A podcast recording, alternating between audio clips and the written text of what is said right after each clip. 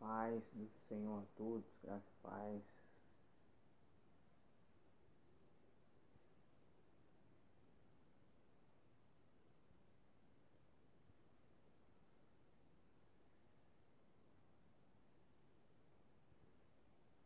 Graça e paz, irmão Bruno. É, eu vou começar aqui e vou esperar o nosso pastor André Michelin a gente vai falar sobre missões e missão urbana. E vamos falar sobre como é fazer missão urbana, missões no contexto urbano aqui na nossa região.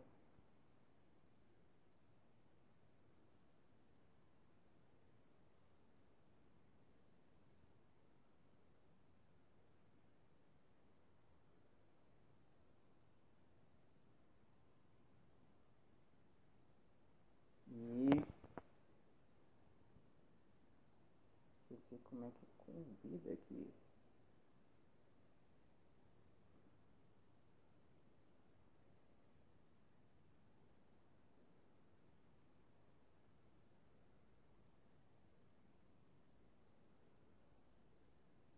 Estou tentando enviar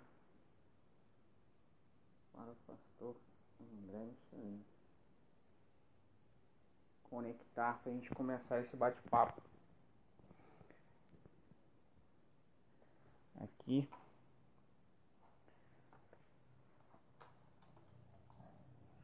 Vou esperar ele entrar para a gente começar essa conversa.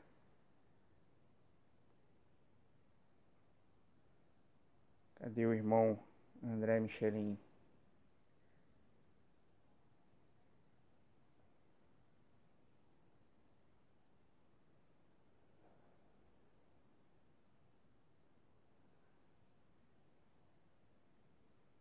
Boa noite, meu irmão Rodrigo.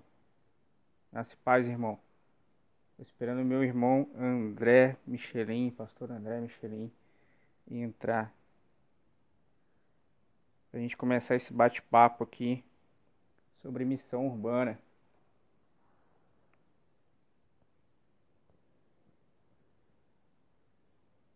Antes de o irmão André, vocês estão conseguindo me escutar legal? Tá tudo tranquilo aí?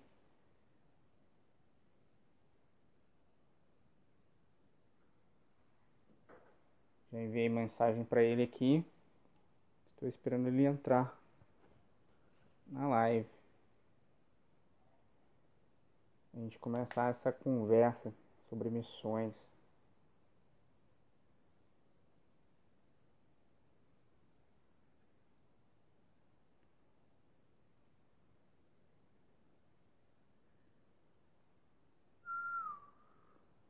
Então, tá todo mundo me ouvindo bem?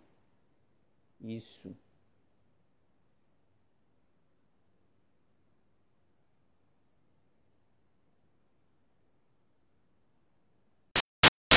André.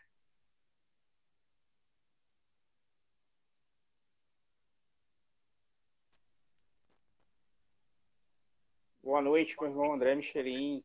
E aí, irmão? Boa noite. Só um minutinho aqui. Que... Só um instante aqui que eu tô arrumando aqui. Só um minutinho. Você está me ouvindo bem? Estou te ouvindo. Perfeito? Perfeito. Beleza. Tá ótimo. Primeiramente, irmão, muito obrigado pela disposição de falar sobre esse assunto aí.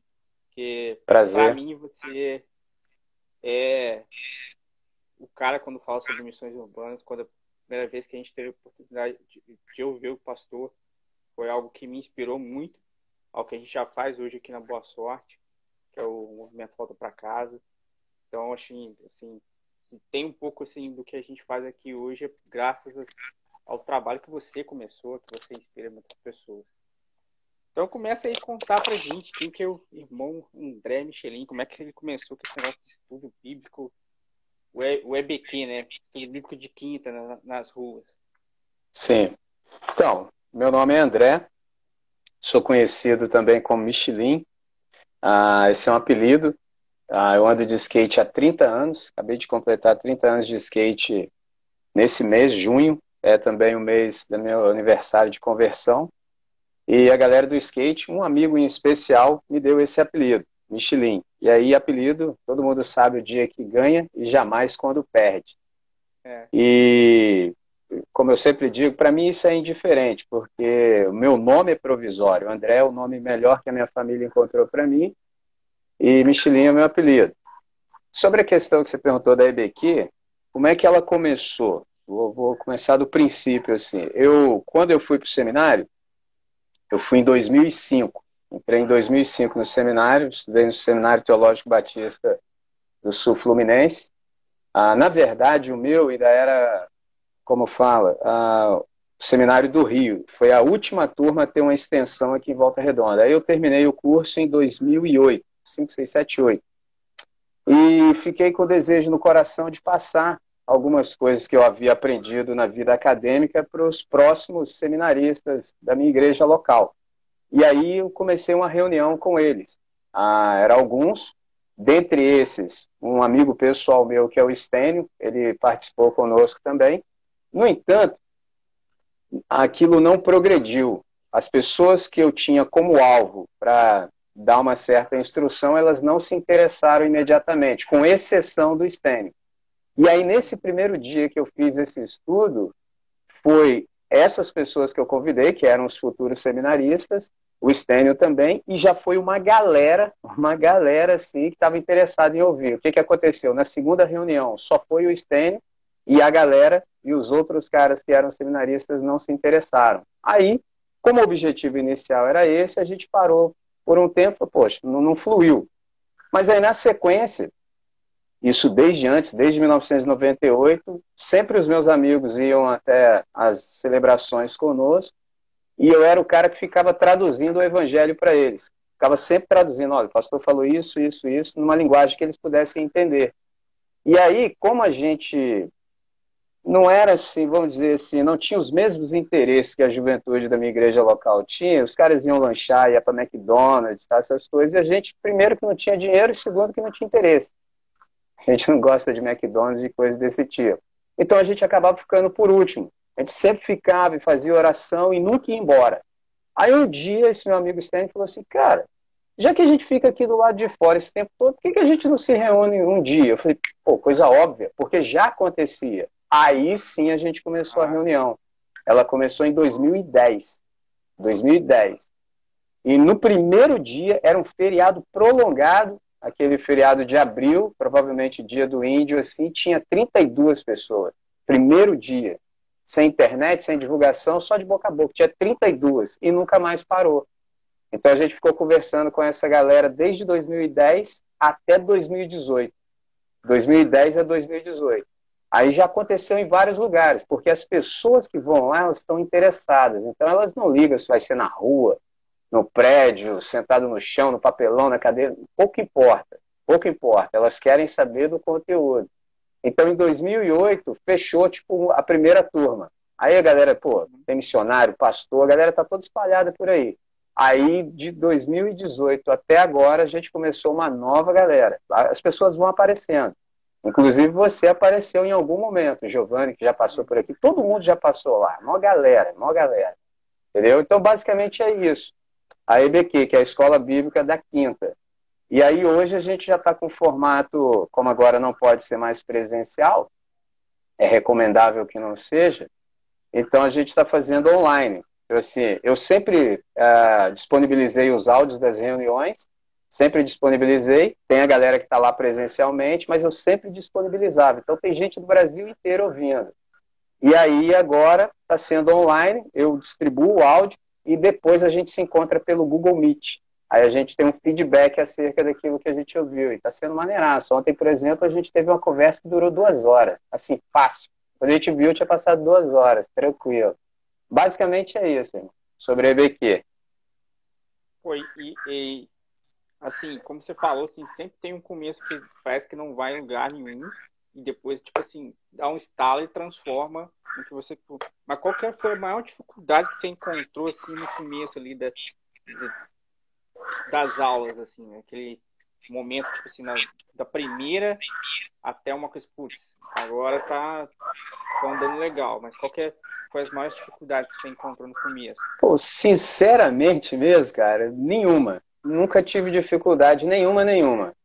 Porque eu não sei, as pessoas que me ouvem, elas estão interessadas em ouvir, de verdade. Então, nunca tive dificuldade. Se eu for ser honesto, como sempre sou com você, talvez a dificuldade que eu tenha são com pessoas que eu penso que poderiam ah, participar e não participam, entendeu? E isso é uma dificuldade.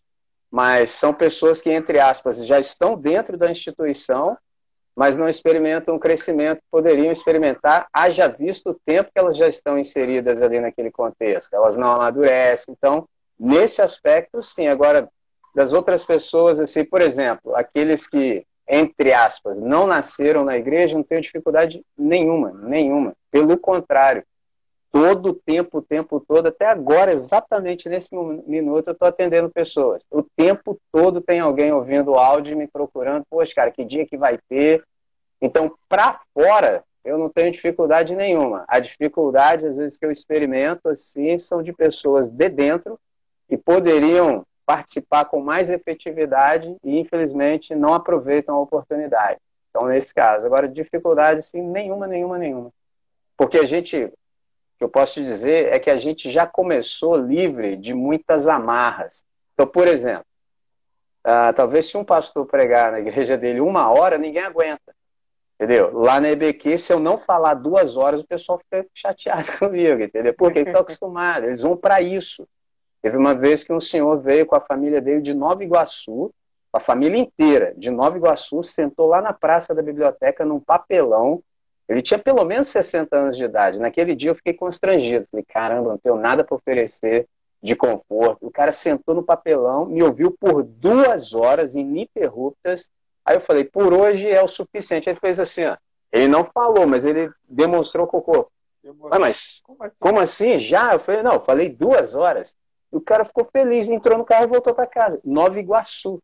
Já teve gente que já trouxe banco para se sentar na reunião, porque o amigo disse para ele: oh, se você não chegar a hora, não vai ter espaço, não. Isso quando a gente estava no prédio. Então as pessoas têm interesse.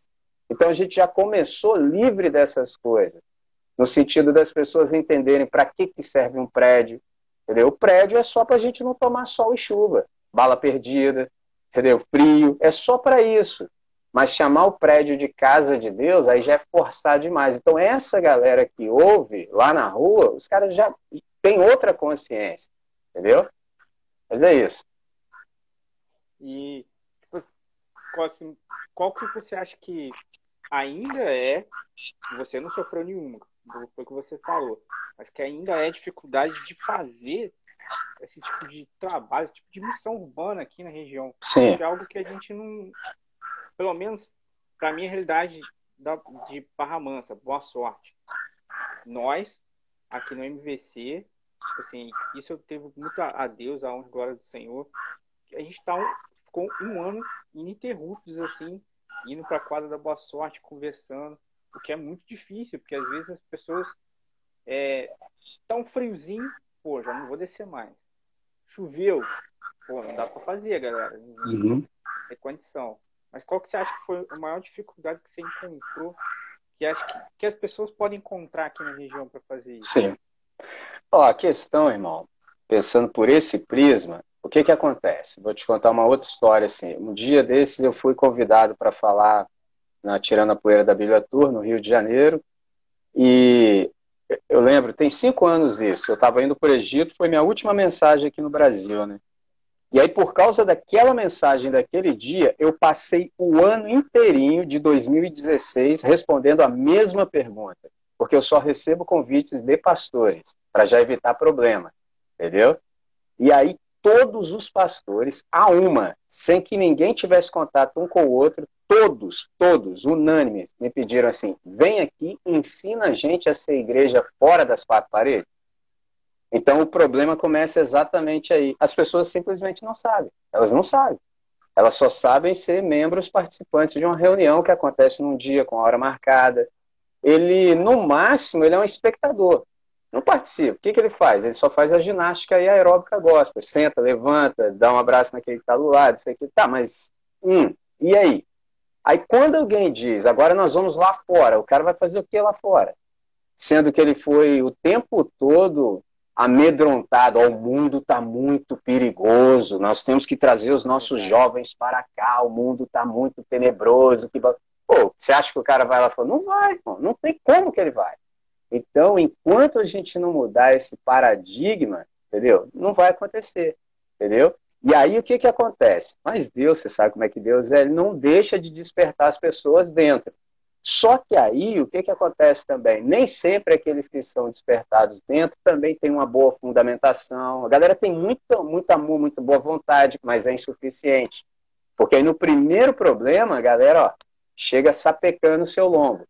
E aí, se você não tiver fundamentado, você não aguenta, entendeu? É muita burocracia, entendeu? Então, e as coisas de Deus, Deus ele não é apressado, mas as coisas de Deus elas têm urgência. O tempo é diferente. Então tem coisa, é, vai, mano, é para obedecer agora. Aí não pode ficar perguntando para A e para B, entendeu? Então essas coisas são difíceis por causa do odre que já está engessado. Você sabe, Jesus disse: olha, vinho novo não cabe em odre velho. O que ele está falando? Falando de estrutura e do conteúdo que é o evangelho. O que, que aconteceu? Infelizmente, a gente investiu todas as fichas no odre e sem perceber a gente não se, não se deu conta de que o, o que havia dentro já se tornara vinagre. Esse é o problema.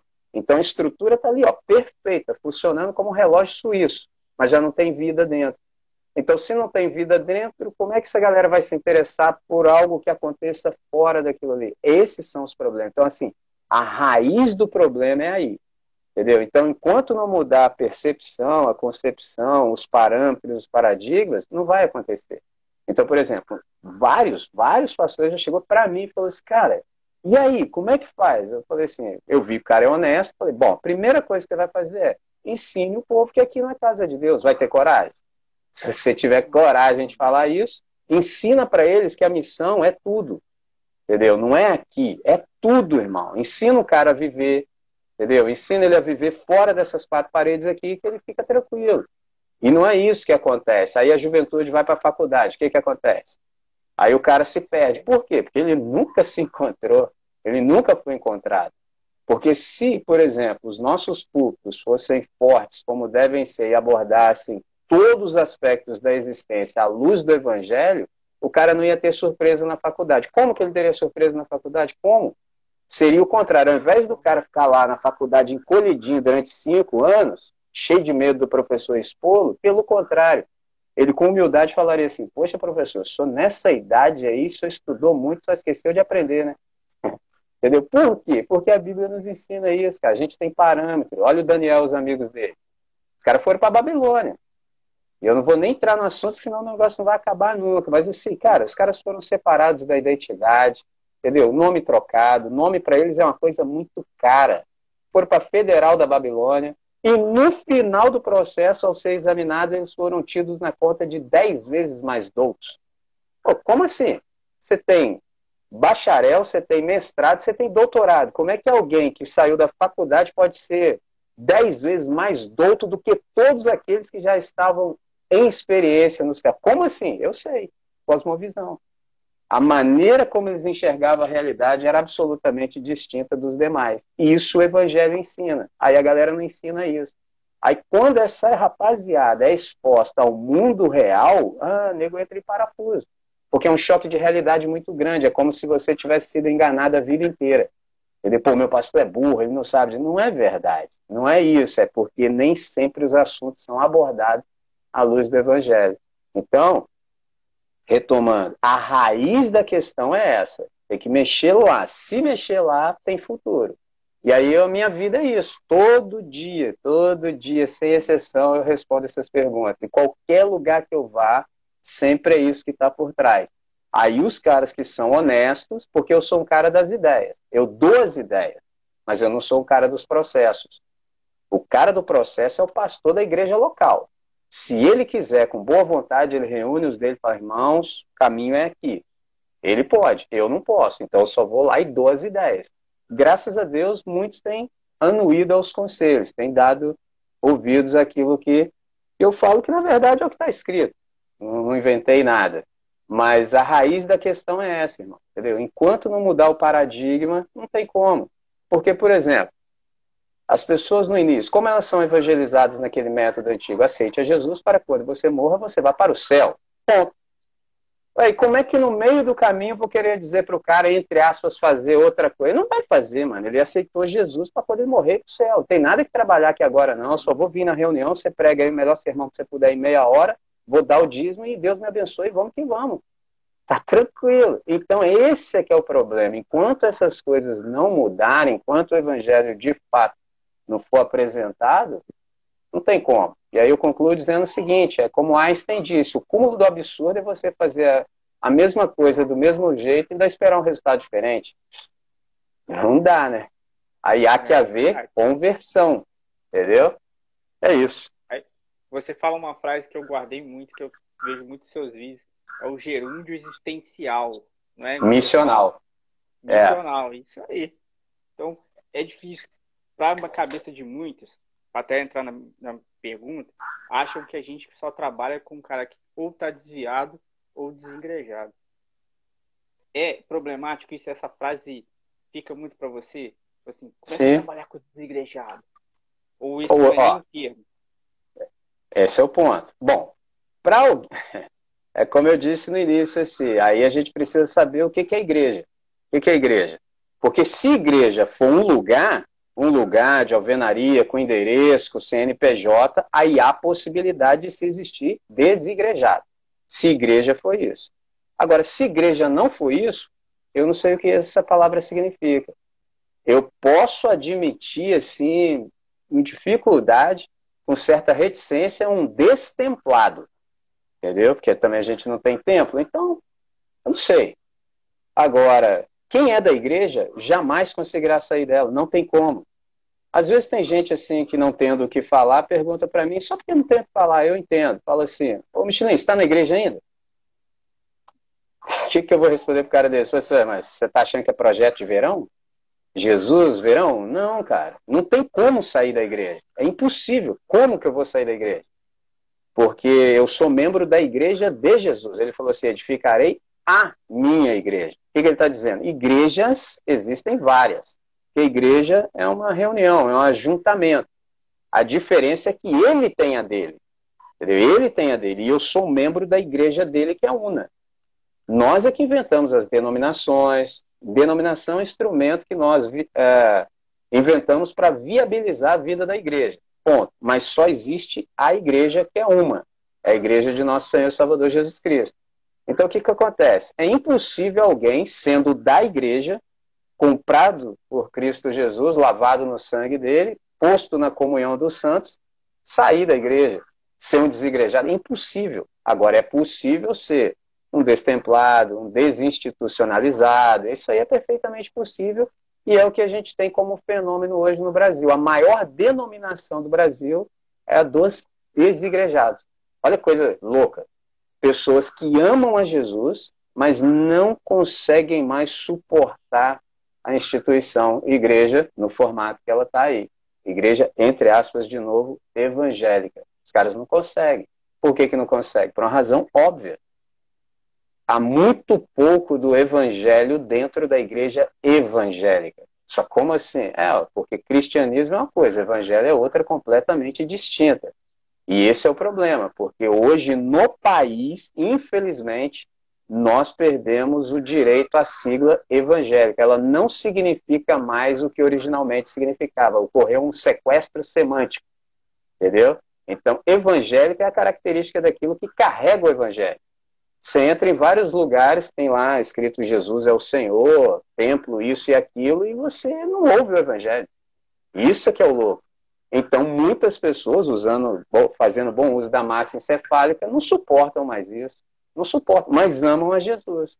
Então, não são mais membros de nenhuma instituição. Pegou? E esse é um desafio que nós temos hoje. Um desafio. Porque a parte a boa de tudo isso é que, graças a Deus, essas pessoas não viraram as costas para Deus. Graças a Deus. Porque como é que nós alcançaríamos pessoas assim? Muitos foram feridos pela instituição, entendeu? Mas graças a Deus eles amam a Deus. Então eu tenho contato com muitas pessoas assim, muita gente ferida pelo neopentecostalismo, entendeu?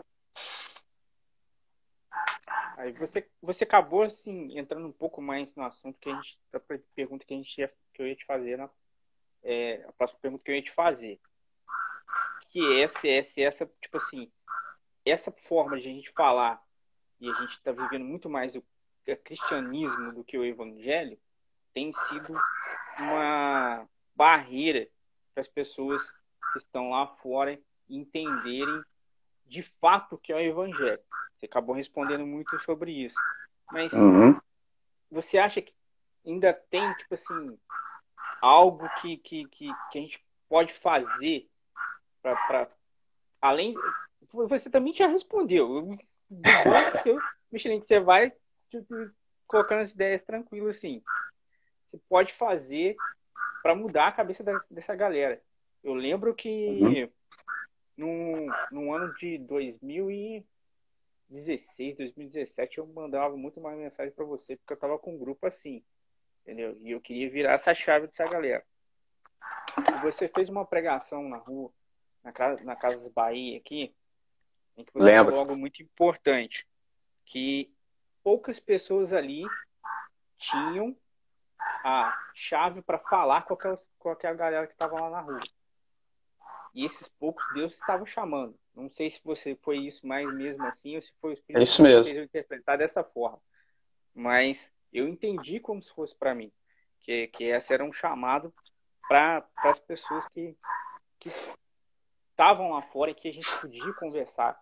Pô, o cara curtia a mesma banda de rock que eu curtia antes, ou que eu, que eu, que eu ouço, que eu já, já ouvi, então eu tenho acesso a falar, falar com o cara, com o cara. Tipo assim, qual que é tipo assim o conselho que você dá para alguém que quer começar, que, se, que recebeu esse chamado, que, qual que é a dificuldade que o cara vai encontrar, o que, que o cara precisa entender, é, sei lá, dicas para o cara, pô, leia isso, faça isso, pense nisso, para você chegar lá e fazer o seu trabalho da melhor forma possível, cooperar com Deus para que, que, essas pessoas ouçam o Evangelho. Perfeito, perfeito. Bom, vamos... sua pergunta é muito boa e você começou falando sobre algo que eu estava dizendo há pouco. Vamos situar, olha só. Primeiro, você falou assim, o que, que é possível fazer? Porque questão de adaptação de linguagem e tudo, eu penso o seguinte, olha só, só fechando aquela ideia anterior se não houvesse esses escândalos evangélicos, se infelizmente a gente não tivesse essa história de cristianismo, Jesus simplesmente seria irresistível. Ponto. Simples assim. Quantas pessoas você acha que já conversou comigo? Porque eu não tenho estereótipo, né, cara? Eu não, não, não, não me encaixo no estereótipo assim clássico de um pastor, né? Então as pessoas conversam comigo, eu não cito a nomenclatura Deus, tampouco o nome Jesus, depende do momento, e conversa, e conversa, e conversa, e o cara, de algum modo, fala assim, cara, essas ideias são interessantes, pô, negócio interessante, aí de algum modo alguém sopra, o cara vira e fala assim, pô, mas você é pastor? Aí muito constrangido, eu preciso responder que sim, né, cara? Constrangido porque eu não sou, quem é, é Jesus, eu sou co-pastor, mas vamos pular essa parte. Aí o cara fala assim, pô, mas você é um cara tão legal, você nem é bandido, você nem é ladrão. Falo, Caramba! Porque na imagem dele, tudo que não presta está relacionado aos evangelhos. Esse é o problema. Então, grande parte do tempo a gente precisa passar desevangelizando para então evangelizar. Esse é o problema. É igual eu falei no início. Falou assim, qual foi a sua dificuldade? Para mim, nenhuma. Nenhuma com os de fora. Com os de dentro, todas. Porque o interesse não é similar. Porque, por exemplo, eu sou um cara que anda de skate, sou artista, sou alternativo. Tá, beleza, mas aí entrou Jesus. Então isso tudo é secundário agora. Porque senão eu não vou me relacionar com ninguém que seja, entre aspas, distinto e diferente de mim. Não, a questão agora é Jesus. Não me interessa se o cara tem cabelo, se não tem, se tem dread, se não Não me interessa, interessa é Jesus. O problema é quando não tem Jesus, mano. Dentro da igreja. Aí, e agora? Vai dar liga em quê? Em nada. Esse é o problema. E quem está fora os caras estão sedentos, irmão. Os caras estão sedentos, os caras não me largam. O estudo começava às sete da noite, os caras chegavam às cinco. Tinha que terminar às nove, os caras iam embora meia-noite. Pô, o que, que eu discerni? A galera estava com fome. Então, se não houvesse cristianismo, esse ismo, cara, Jesus seria absolutamente irresistível. Ponto. Essa é a primeira ideia. Segunda ideia, o que, que nós podemos fazer? Primeira coisa, básica e basilar, primeira palavra do Evangelho, arrependimento. Nós podemos nos arrepender. A gente pode abrir o Novo Testamento, ler, assim, meu Deus do céu, está tudo equivocado. Porque eu sou do, do, do pressuposto que tudo está errado até Deus vir consertar. É assim. Então a gente se arrepende e fala, Deus, senhor disse uma coisa eu estou fazendo outra. Aliás, estou fazendo o que eu quero e em teu nome. Mas o que o senhor quer mesmo, eu não estou fazendo. Então a gente começa se arrependendo e as coisas começam a entrar nos seus respectivos lugares. Entendeu? Porque não tem uma fórmula. Por exemplo, as coisas que faço, faço aqui na minha cidade, que eu já conheço. Se eu pegar meu skate e der uma volta daqui e ali, todo mundo sabe quem eu sou. Se eu estou sem meu skate, os caras falam, cadê o skate? Mas são 30 anos de rua, 30 anos, entendeu? Então já conheço um pouco como a minha cidade funciona, mas eu não conheço tanto Barra Mansa, eu conheço um pouco, já andei de skate aí tudo, mas não tanto. Então, por exemplo, primeira coisa nesse sentido, quem está nisso, não para fazer a missão, mas primeira coisa, precisa ser um discípulo de Cristo. Entendeu? Precisa ter fundamentação, ter a vida dele com o Senhor. Se isso aí estiver bem, as coisas vão fluindo, porque não é você que começa nada, você só entra no fluxo. Porque Deus nos antecede em tudo. Deus fez tarde e manhã. Então, quem estava dormindo éramos nós. Deus não dorme. Então, quando a gente acorda, ele está na metade do dia de trabalho dele. Então, eu acordo, presto continência ao capitão da minha alma, já dizia o John Wesley, e falo: Senhor, quais são as instruções para hoje? Eu sou skatista, mas eu tenho amigos surfistas. Os surfistas não produzem onda, eles pegam a onda. Então, Senhor, qual é a onda que eu devo surfar hoje? Deus te coloca na onda, você fala: é aqui que eu vou. E vai, vai, vai, vai. E ele vai te instrumentalizando. Isso é que é o extraordinário. Mas isso começa como? Por exemplo, o cara está firmado, ele é um discípulo, ele segue após Cristo, ele está indo, igual você gravou bem, ele está num gerúndio existencial missional, então ele está seguindo após Cristo. E seguindo após Cristo, tanto ele é transformado, ele é um ser de transformações infindáveis, como também as pessoas que ele vai tendo contato na vida durante a vida, ele vai estar tá acontecendo. Então você vai comprar um pão na padaria, você vai comprar um pão na padaria diferente de um cara que não tem um relacionamento com Cristo.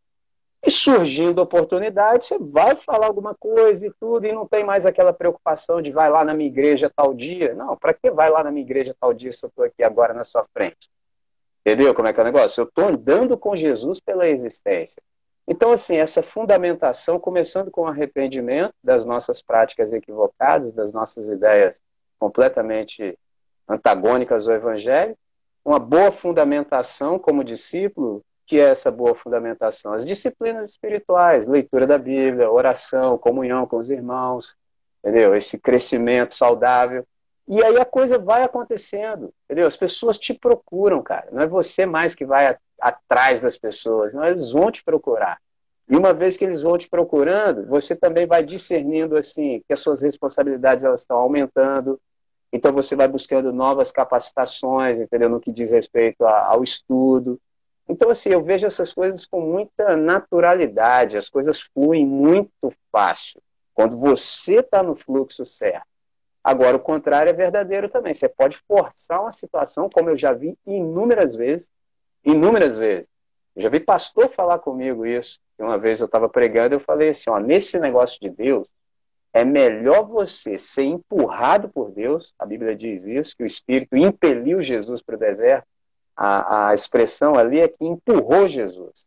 Então é melhor você ser empurrado por Deus do que sair correndo na frente. O problema é que na igreja muita gente se empolga e sai correndo na frente. E é melhor Deus te empurrar, ele vai te conduzindo. E as coisas vão fluindo assim, naturalmente. Então, começando, arrependimento. A gente se arrepende dos nossos equívocos, de ter feito uma coisa que Deus nunca mandou fazer.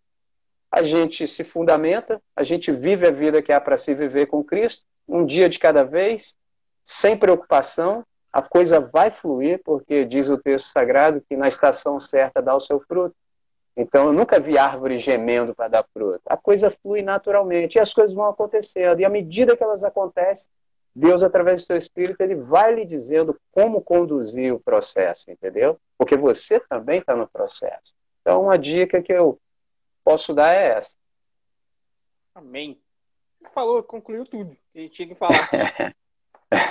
Mas, assim, acho que uma pergunta que eu passei. Como é que você teve a ideia do tirando a poeira da Bíblia? Eu gosto muito boa. de tirando a poeira da Bíblia. Achei muito boa, boa. Boa. É o seguinte, deixa eu lembrar aqui. Eu me converti em 98. A minha história tem que ver com a sua pergunta no sentido de que eu achei uma Bíblia, eu achei uma Bíblia e comecei a ler escondido. Porque a questão do preconceito, não queria que, entre aspas, meus amigos vissem tudo e aquela zoeira e tal. Então eu lia bem reservado. E, e eu não sabia que, na verdade, não era eu quem lia a Bíblia, era a Bíblia quem me lia. Então, cerca de um ano, um ano e meio antes de eu, entre aspas, pisar a primeira vez na igreja, eu já lia. Então, já cheguei na igreja convertido, sabendo que eu fiz. Entendeu? Deus me levou, fui, falei, eu vou é para lá. Entendeu? Eu estava muito cônscio disso. Vou precisar encurtar a história só por questão de tempo. E aí, o que, que acontece?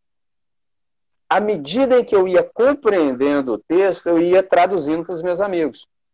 Tudo que eu aprendi, eu traduzia para meus amigos, por causa da questão de linguagem. É o que você disse lá sobre a praça. Tem a questão da linguagem. Por exemplo, na igreja se fala o evangeliquez, o crentez e o igrejês e o dominiquez. Entendeu? É uma linguagem que só os iniciados ali entendem. Mas a galera de rua, os caras não entendem o que você está falando.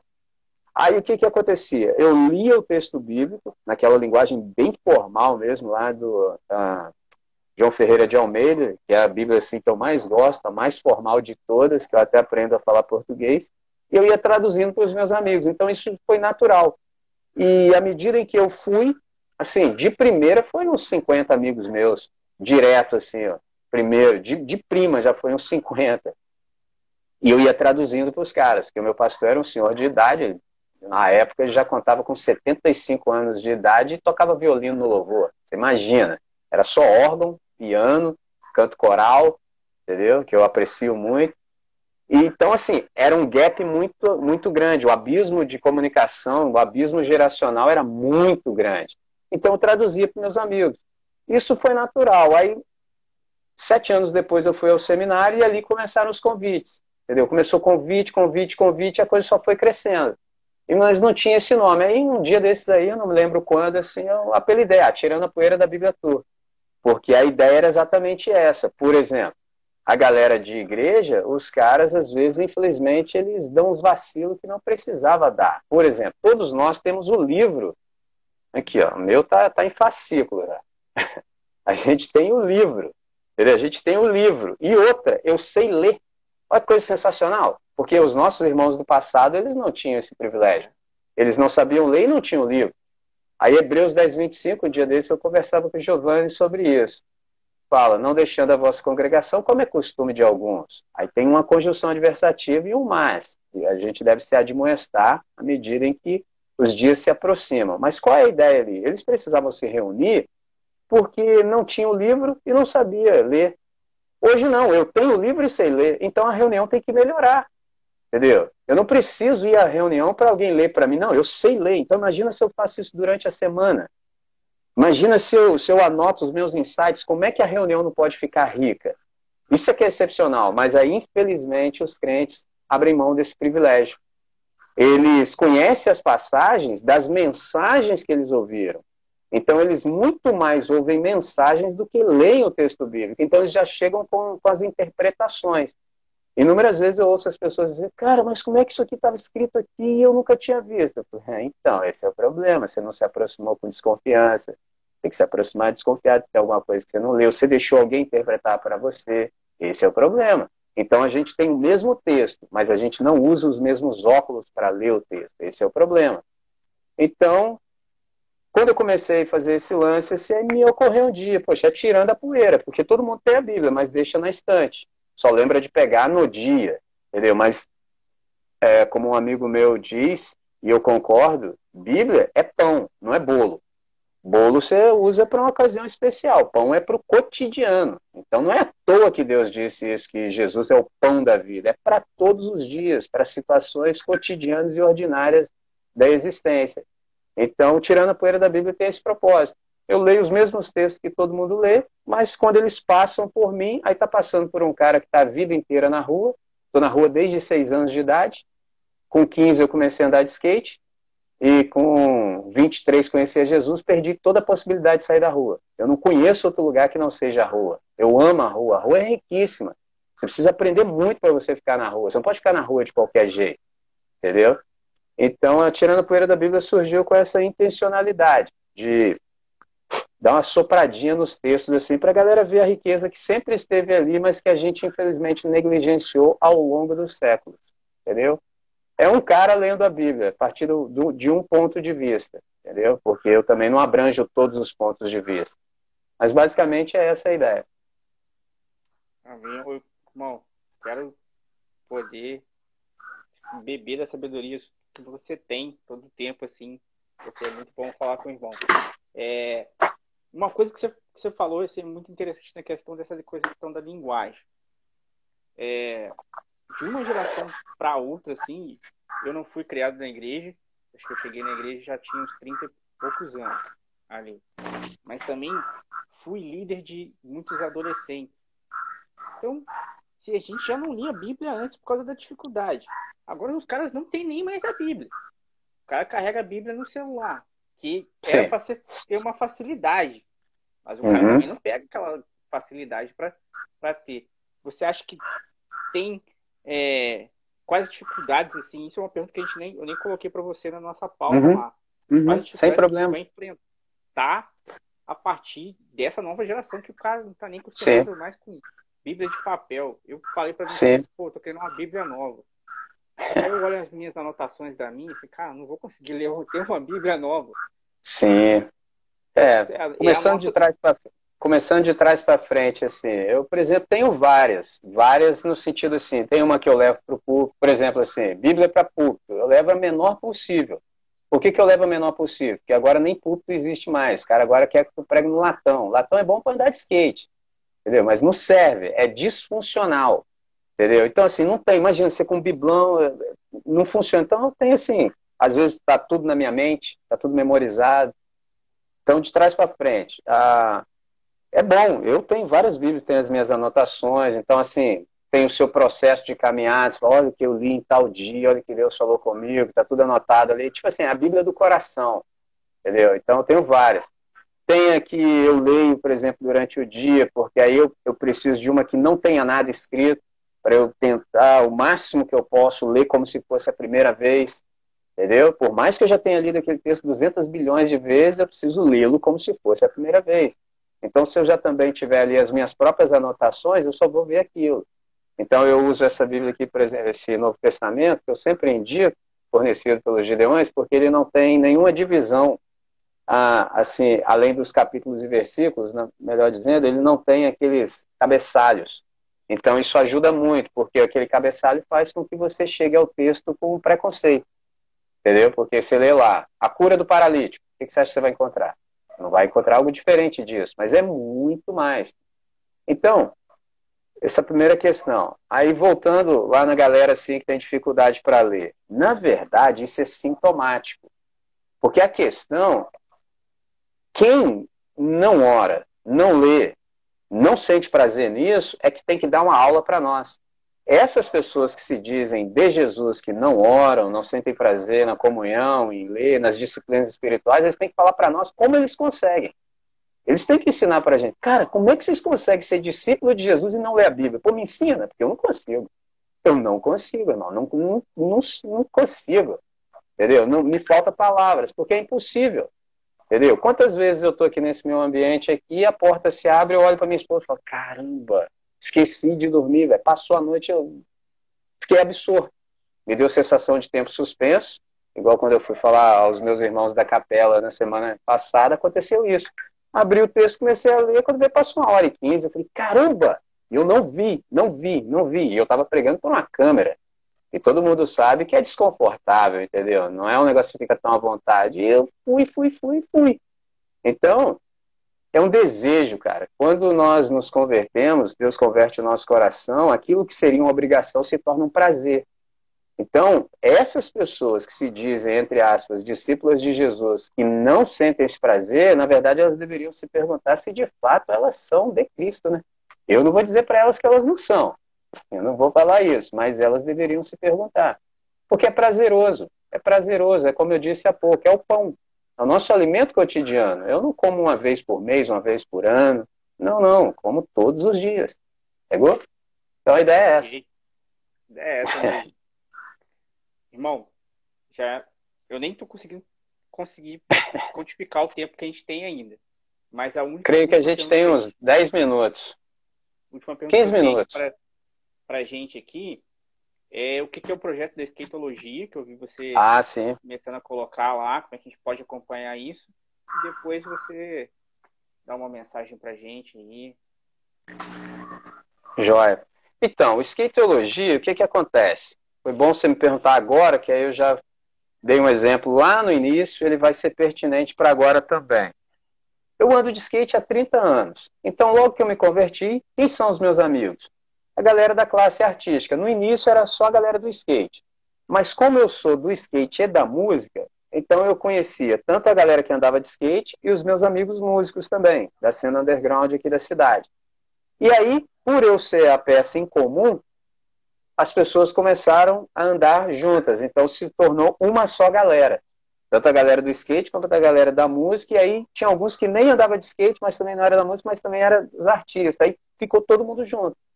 E aí, skatologia rolou quando eu já me converti e tudo, usei meu instrumento, que era do dia a dia, a questão da linguagem. Pô, era fácil falar para os caras, porque eu não era alienígena para eles.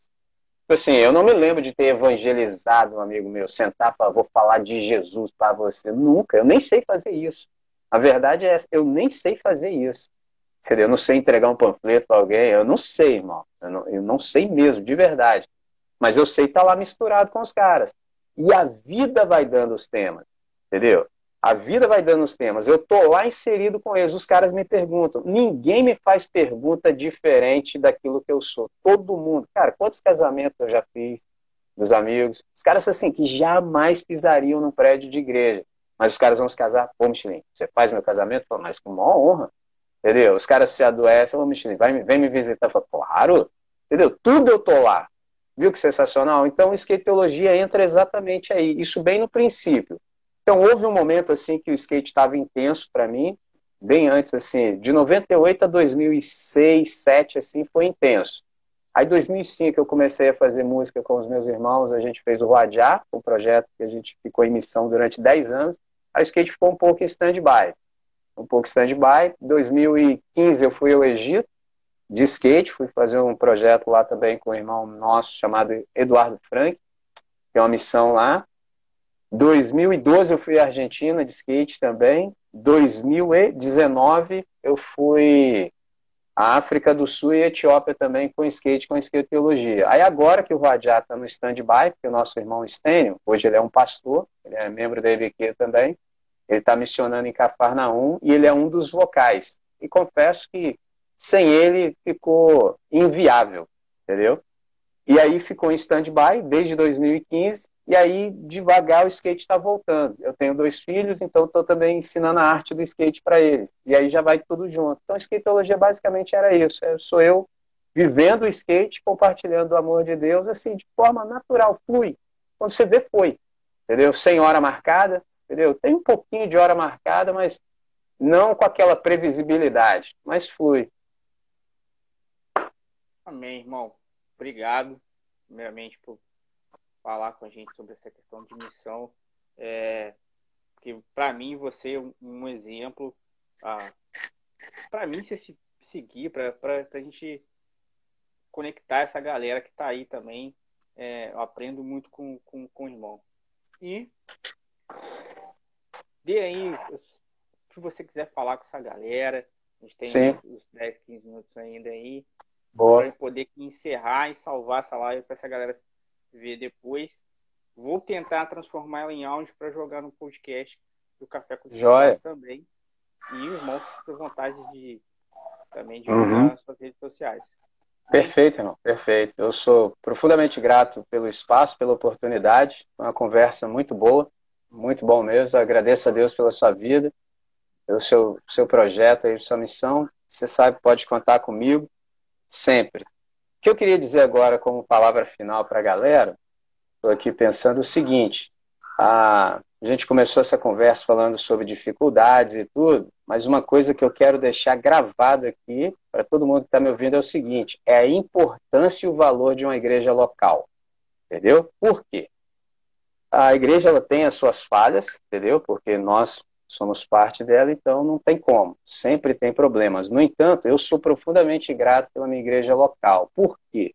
Eu nunca fiz esforço nenhum humano e foi a minha igreja local que reconheceu a minha vocação. Eu pisei na minha, na minha igreja, primeira vez, a avó de um amigo meu que era da galera do skate, a avó dele olhou para mim, nunca me viu na vida, falou assim: Você é missionário. Eu nem sabia o que, era isso, cara. Eu falei: Sim, senhora. Uma senhora de 70 e poucos anos fala para mim que eu sou missionário, vou dizer que não sou. Eu falei: É isso aí mesmo. Então, assim, as pessoas de idade da minha igreja foram as primeiras a reconhecer minha vocação. E são pessoas que oram por mim pelas madrugadas, entendeu? Me sustentam em oração, me sustentam financeiramente, me dão suporte, me dão encorajamento. Foi a minha igreja local que reconheceu a minha vocação, tanto de missionário urbano. Primeiro fui missionário urbano, e na sequência fui ah, submetido ao concílio e me tornei pastor. E eu sou de uma igreja tradicional, então assim, as coisas não são feitas de qualquer maneira. Então assim, eu sou muito grato pela minha igreja local. E isso me fez ter a percepção do seguinte: eu posso falar isso com toda tranquilidade. Se as pessoas souberem do que estão falando e viverem conforme a vocação, não há como ninguém te barrerar. Não tem como. Não tem como a pessoa resistir àquilo que ela vê que Deus está fazendo na sua vida. Mas para isso também você precisa aprender a ser obediente, você precisa aprender a se submeter. Você não pode cismar de ser rebelde sem causa à toa. Aí não rola. E o problema, às vezes, da juventude é exatamente esse. Os caras querem, querem, querem fazer, mas não tem sustentabilidade para fazer porque não tem vida. Esse é um problema. Agora, se os caras viverem do jeito que deve, as coisas vão acontecer, as coisas fluem assim com muita naturalidade. Então, insisto, a gente precisa aprender a valorizar a igreja local, aprender a valorizar as pessoas que cuidam de nós, porque, por exemplo, agora a gente está na era da internet. Então, tem os caras famosos de internet, só que tem um probleminha, irmão. Quando você adoecer, quando você empacotar, ou para a terra do pé junto, ou qualquer um dos seus, não vai ser o cara da internet que vai lá, vai ser o, aquele que cuida de você no dia a dia. Então, essa nova geração tem perdido isso, entendeu? Tem perdido esse, esse amor, esse respeito, esse zelo pela comunhão dos santos, pela, pela reunião. Então, as pessoas precisam atentar mais para isso. Eu, como eu disse, sou profundamente grato pela minha igreja local. Nunca fui membro de nenhuma outra, estou lá há 22 anos. 22 anos. E tudo que eu sei, tudo que eu vivi foi a partir dessa igreja local. Me dá a possibilidade, por exemplo, de exercitar minha vocação. A gente tem um colégio e eu sou capelão desse colégio também e tudo tudo linkado com a minha igreja local. Eu missiono, eu tenho uma agenda na minha igreja local, tem agenda no colégio e tem agenda fora. São três agendas, além, evidentemente, da minha primeira agenda, que é a minha família.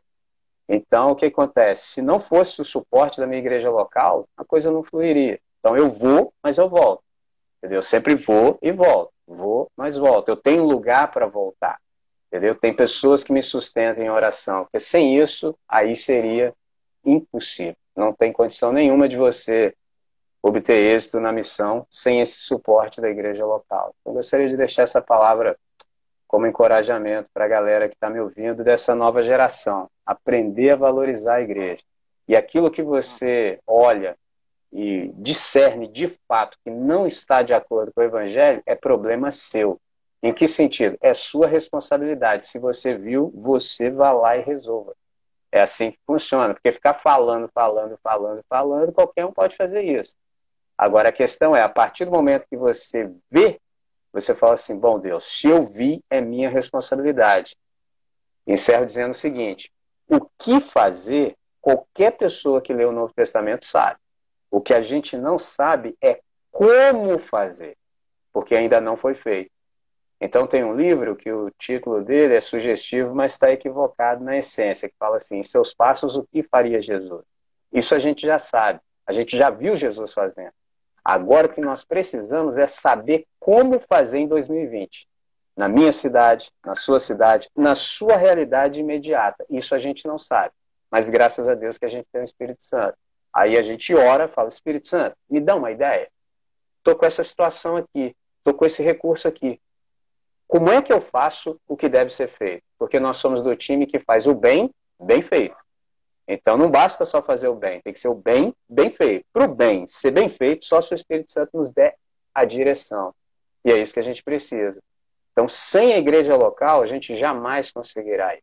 Porque são essas pessoas da igreja local que também nos ajudam muito a ver quem nós somos de fato. Eu nunca saberia quem eu sou se eu não fosse membro da igreja local. As pessoas me veem infinitamente melhor do que eu a mim mesmo. Eles é que dizem, André, você é isso, André, você é aquilo. Pô, é mesmo. Eu mesmo não estava vendo. Quantas, quantos conselhos bons já recebi na igreja local? Entendeu? É isso, irmão. Amém, irmão. Obrigado. Amém, maravilha. Tranquilo, um prazer, irmão. Prazer. Vamos encerrar aqui, mas vou deixar para uma convite também, para uma outra oportunidade, para a gente falar sobre outros assuntos, porque Sim. falar com o irmão é muito fácil, muito gostoso, o irmão tem o Espírito Santo. Com Deus. Deus Amém. Sua família e você. Amém. Já bless.